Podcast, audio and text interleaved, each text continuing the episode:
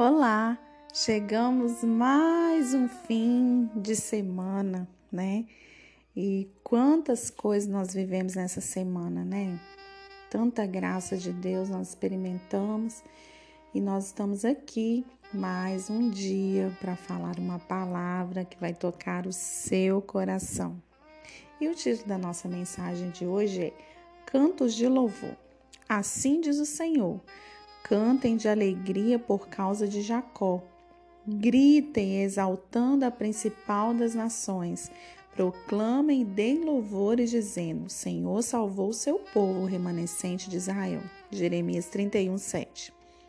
O exílio, a saída forçada da terra, foi uma realidade e suas marcas e sequelas, como a divisão da cultura, fé e língua do povo de Deus também. Ninguém fica ileso ao passar por tanta dor. Primeiro, Israel foi levado cativo pela Síria, depois Judá pela Babilônia. Depois, ambos foram reunificados sob o domínio da Pérsia. Sob a graça de Ciro o Grande, ainda como escravos, mas com permissão de liberdade vassala. Depois do domínio persa, judeus e samaritanos seguem vassalos das poderosas Grécia e Roma, sempre dominados com liberdade vigiada e cesseada. A música, a dança e o canto eram meios de ignorar um pouco o sofrimento. Mais tarde, depois da expulsão dos judeus da terra de Israel no ano 71 pelos romanos, como sabemos, o louvor se tornou um dos consolos do povo da promessa exilado por quase dois mil anos. Também nós, cristãos, passamos por lutas e perseguições. Nestes dois mil anos da nossa fé, há um rastro de sangue dos fiéis cristãos na história. Ainda hoje, o cristianismo, embora seja a religião mais professada no mundo, em muitas regiões ainda é minoria e representa o grupo mais perseguido e morto por sua fé no mundo. Dessa forma, como aconteceu com os judeus, também aconteceu com cristãos.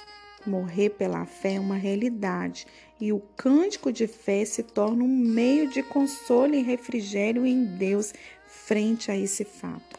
Quando os que sofrem cantam a palavra de Deus, eles serão consolados pelo Senhor. Que neste dia você celebre sua liberdade em Cristo e agradeça com cânticos de louvor a Deus. Mas não se esqueça de orar por nossos irmãos da igreja perseguida ao redor do mundo, em especial no Oriente Médio, onde tudo começou.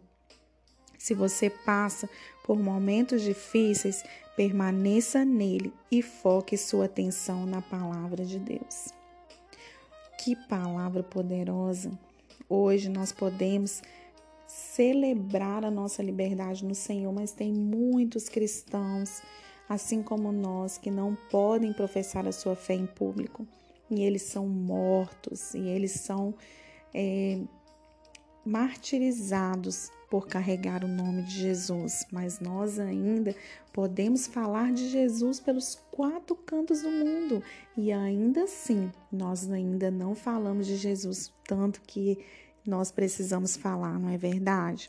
Mas que hoje essa palavra permaneça viva em nosso coração, porque nós somos os remanescentes, aqueles que o Senhor escolheu para professar a nossa fé e dizer que Jesus é o único maravilhoso, perfeito Senhor da nossa vida.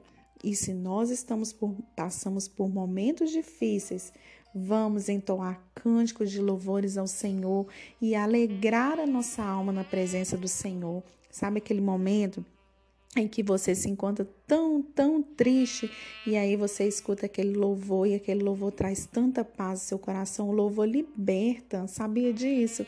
Por isso que eu gosto tanto de louvor, porque o louvor liberta, o louvor é, quebra as cadeias, sabe? O louvor ele ele traz uma atmosfera diferente para nossa vida, é uma coisa surreal.